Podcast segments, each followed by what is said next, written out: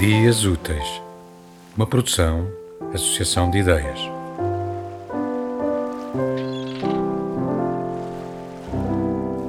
A minha mãe e eu tomávamos banho de imersão. Ela refugiava-se no banho, levava livros, fumava e quando acabava a casa de banho era toda fumo do vapor e de cigarro. Estava quente e cheirava a malboro. Mas era um porto seguro. O banho era a minha mãe a ser dona do seu tempo. Eu imitava, enchia a banheira e levava um livro. Ficava lá muito tempo, até ficar com mãos de velha e ter de sair.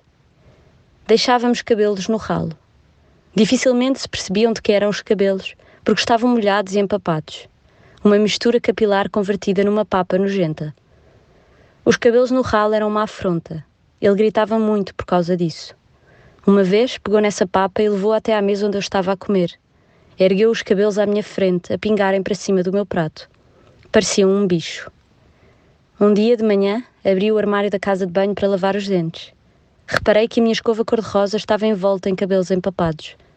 Ele tinha pegado nos cabelos do ralo, enrolados cuidadosamente à volta das cerdas da minha escova de dentes.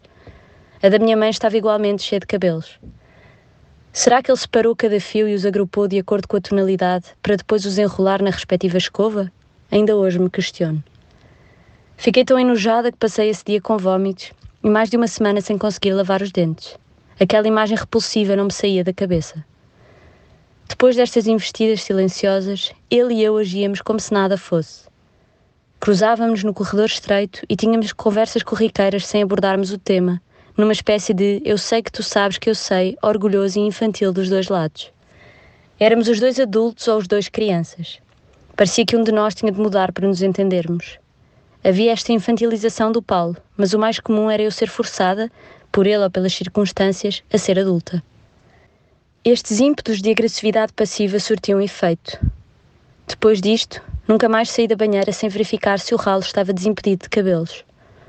O Paulo infligia-nos medo para ter poder sobre as nossas ações, mas só agora, ao fim destes anos e depois da morte dele, percebo isso.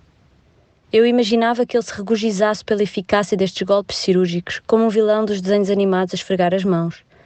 Mas o mais provável era que estes pequenos ataques não contribuíssem especialmente para apaziguar as suas angústias e até, a longo prazo, talvez as ampliassem. Eu pensava assim, e isto revelava a minha inclinação para o desculpar e diminuir a gravidade dos acontecimentos. Eis um detalhe acerca da memória. O que mais quero eliminar é o que vai ressoar para sempre e fazer-me companhia durante o resto da vida. Muitas são as manhãs em que pego na escova de dentes e me recordo dos cabelos enrolados. Porém, hoje, quando penso neste episódio, já não sinto nojo ou raiva. Já consigo até sorrir.